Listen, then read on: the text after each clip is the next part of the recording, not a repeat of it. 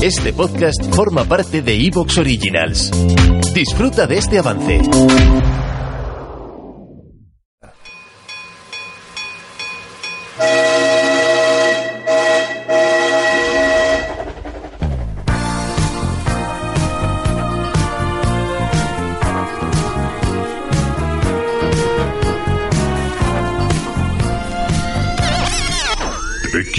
En un tren.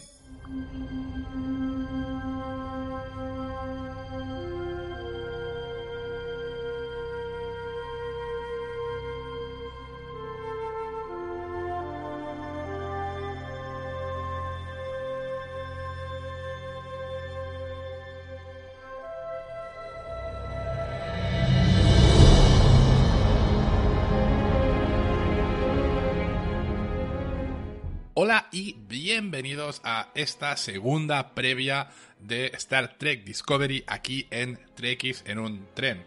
Como no podía ser de otra forma, me vuelve a acompañar el almirante opaco. Ahora sí, me he acordado de su rango, el último que le dimos. Así que, sin más dilación, creo que nos tenemos que poner a ello. ¿Qué te parece, Sergio? Pues nada, la verdad que un placer volver a estar aquí y deseando ya que empiece esta tercera temporada. La verdad que estamos comiendo las uñas, ¿no? Sí, dejamos la primera temporada con un hype bestial porque hicimos el resumen, la gente que esté escuchando este es el primero. No, este no es el primero. Hay un podcast anterior donde lo dejamos en que la serie termina con la Enterprise apareciendo. Pero claro, hay cositas que han pasado entre la temporada 1 y la temporada 2. Hay cositas extra serie y hay cositas en intraserie, porque tenemos los short treks. Vamos a ir paso por paso. A ver, cuéntame un poco esta previa de la temporada 2, ¿qué, qué ocurrió? Alex Kuzman elaboró eh, la trama entre la guerra entre la Federación y los Klingon de esa primera temporada, ya advirtió que esa trama no continuaría en la segunda temporada, diciendo que cada temporada debe ser una cosa diferente. La serie estaba planteada no querían que fuera antológica, pero sí antológica entre temporadas, es decir, cada temporada tuviera su propio contexto y, y, universo, ¿no?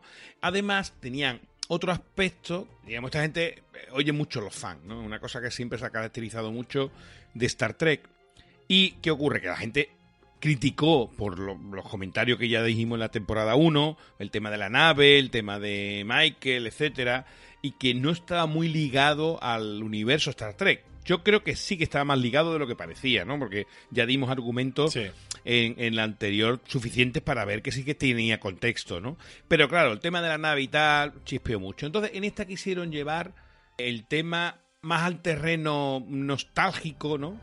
Y para ello, claro, ¿qué pasó? Que terminamos con Enterprise ahí al lado de la Discovery y retomaron ese aspecto, ¿no? Eh, Bert y Herbert, que fueron un poco los que diseñaron toda esta trama de la segunda temporada, dijeron que la segunda no sería una temporada de guerra y se dedicarían más a aspectos de más temas clásicos de, de Star Trek, siguiendo una trama como la primera temporada, es decir, de, de, de una trama uniendo todos los capítulos, no procedimental, sino con una historia a contar en toda la temporada, pero con no tanto rollo bélico y sí un rollo más de ciencia ficción. Esto un poco era un poco la idea que tenía en base. Yo te puedo decir, si antes de comentar nada más, que la serie gana mucho en un segundo revisionado. Es decir, en un primer revisionado te dan tanta información en los capítulos sueltos y tal, que mm, parece que es peor serie de lo que es. Porque cuando yo me la he visto de una segundo revisionado ahora para prepararme estos análisis, hilvana también ciertos aspectos que realmente me ha ganado, la he visto ahora mejor, o sea, la, la, he valorado mejor en un segundo visionado. Claro, yo te entiendo y, y, no discrepo, o sea, entiendo perfectamente que el contenido está allí, pero es que el problema es que tú estás haciendo una Star Trek y se carga bastantes de los principios de Star Trek, porque para empezar haces una sola temporada como una gran trama de guerra Klingon tal, con sus pequeñas, ¿no? Eh, cosas alternativas, sus subtramas, sus cosas que vayan paralelas, pero ya pierdes el formato este de episodio a episodio, que ya sé que también se han hecho otras cosas, pero no terminas de conectar. Y, y además, bueno, has tenido problemas con lo de la nave, has tenido problemas con lo del casting. Sí que has dicho tú muy bien que son una gente que escucha a los fans y se nota que intentan reconducirlo, intentan no formarlo de una forma que vuelva a la ciencia ficción más tradicional o estas cosas que gustaban tanto, especialmente de la serie original. Y claro, a mí aquí lo que me daba miedo, por cómo lo comentabas y por cómo lo, lo decía Kurzman, es que da la sensación, y esto digo, sensación, que de alguna manera se planteaban hacerla tipo American Horror Story. Sí, sí. O sea, de estas de temporada 1 una cosa, temporada 2 otra cosa, o Fargo, que, que tienes un minuto de una relación o en el último episodio resulta que te aparece un personaje que tenías en la temporada 1, pero que cada temporada va completamente por su lado.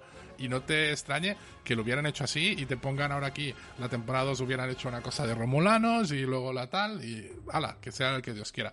Bueno, un poco, un poco así. Claro, pero lo han hecho manteniendo los personajes, que es, que es lo que hace que sea una misma. O sea, han, han, cambiado el tema, pero lo han hecho manteniendo los personajes de forma que sea una transición un poco más natural. Esto me hace pensar, por ejemplo, en la serie de The Killing, que era un remake de una serie pues, sueca o alguna cosa por el estilo, y, se quedaron sin material original, entonces la showrunner pilló a los mismos personajes que tenía y cambió completamente la trama y cambió de género casi, y lo mismo están haciendo en, en Homeland. Homeland es una serie que tenía una original de Israel, funcionó bien en Estados Unidos, así que, oye, tenemos que seguir. Y han ido cambiando. Ahora Homeland es 24, ya no es nada que ver con lo primero. Pero bueno, volvamos a la ciencia ficción, volvamos a Star Trek Así que, Sergio, ¿qué más me puedes comentar? Mira, solamente una cosa muy breve. Es decir, que los problemas de la temporada 1 de la nave, etcétera, aquí se lo cargan de un plumazo. Es decir, la nave ya no puede, no tiene capacidad de viajar en la red micelar, aparte de lo peligroso que es. Y que, bueno, que nos va a llevar a lo más clásico de lo clásico. Es decir, toman de la mano esta Enterprise que aparece para realmente hacerlos protagonistas de esta segunda temporada. Y con la nave nueva tenemos casting nuevo, tenemos los personajes que vienen de la Enterprise. Que si hablamos de la Enterprise, pues van a ser Christopher Pike, Spock y la número uno. ¿Te está gustando lo que escuchas? Este podcast forma parte de Evox Originals y puedes escucharlo completo y gratis desde la aplicación de Evox. Instálala desde tu store y suscríbete a él para no perderte ningún episodio.